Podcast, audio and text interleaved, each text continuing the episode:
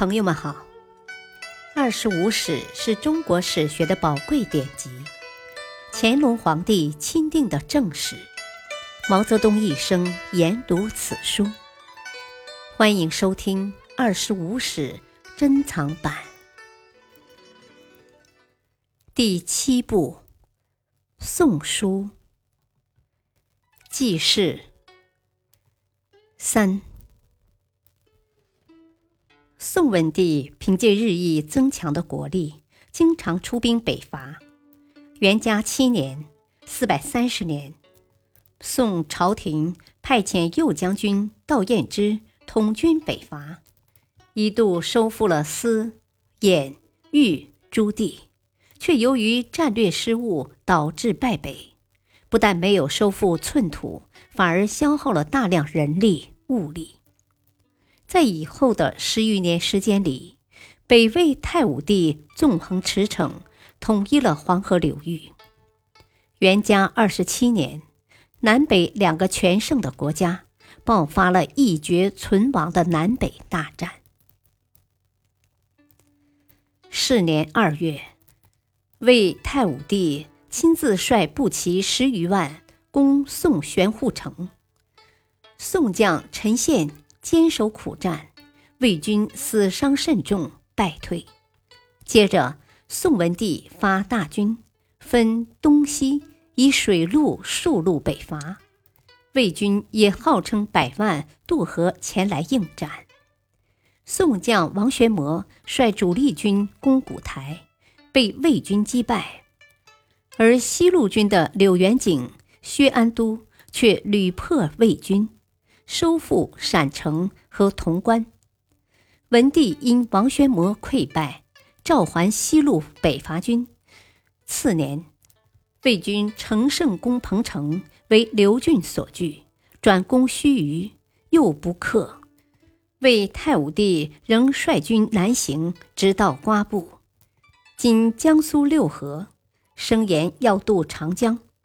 文帝急调建康附近各州郡丁壮守城，王公以下子弟皆从议，沿江戒备，严阵以待。魏军见形势不利，又逢缺粮，只好北退。期间，魏太武帝攻宋盱眙城三十日，魏兵尸体积高，竟欲城平，但仍不能攻入，只得退走。此战之后，宋国力大损，边防线随之南移，即由洛阳、古台撤至淮北。魏在此战中死伤过半，也疲惫不堪。自此，双方除了小规模的战事以外，不敢再大规模的较量，南北矛盾暂趋平缓。元嘉三十年（四百五十三年）。太子刘绍西杀文帝和江战、徐战之等大臣后，自立为帝，改元为太初。这时，文帝第三子武陵王刘俊初为江州刺史，正带着四周的军队攻打大别山以南的少数民族吴水蛮。听说京城有变，即带领这支武装声讨刘绍。在沈庆之、柳元景的帮助下，刘俊继位于新亭，是为孝武帝，斩绍于台城。孝武帝性多猜忌，是个暴君。为了增强皇帝的权威，他厉行宋朝原有的典签制，每一镇将，不论是王或功臣，皇帝都派遣自己的亲信去做典签官。代镇将掌实权或分掌实权，并监视镇将的行动。他控制镇将愈紧，猜忌心越重。诸侯因遭猜忌，先后被迫起兵作乱。宋朝廷从此陷入骨肉相残、君臣相疑的混乱中。孝建元年（四百五十四年），孝武帝因荆州是上游重镇。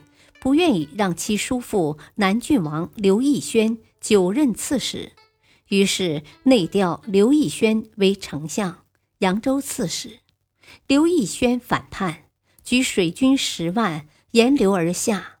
江州刺史臧质、南豫州刺史卢爽等起兵响应。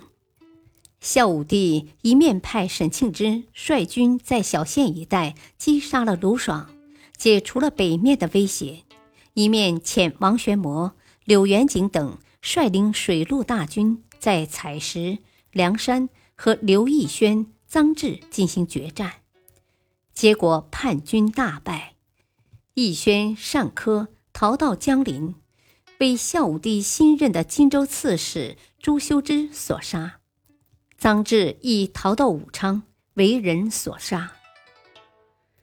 孝武帝在位短短的十余年，还先后杀了他的弟弟南平王刘硕、武昌王刘浑、海陵王刘修茂及晋陵王刘旦等。尤其是刘旦，大明三年（四百五十九年）为南允州刺史。孝武帝因遗迹他而派出大军攻广陵（今江苏扬州），即城破。孝武帝下令屠城，把城中五尺以上的男丁全部斩首，死者数千人。城中全部女口也作为军赏。分赐给屠城有功的将领充当奴婢。感谢收听，下期播讲四，敬请收听，再会。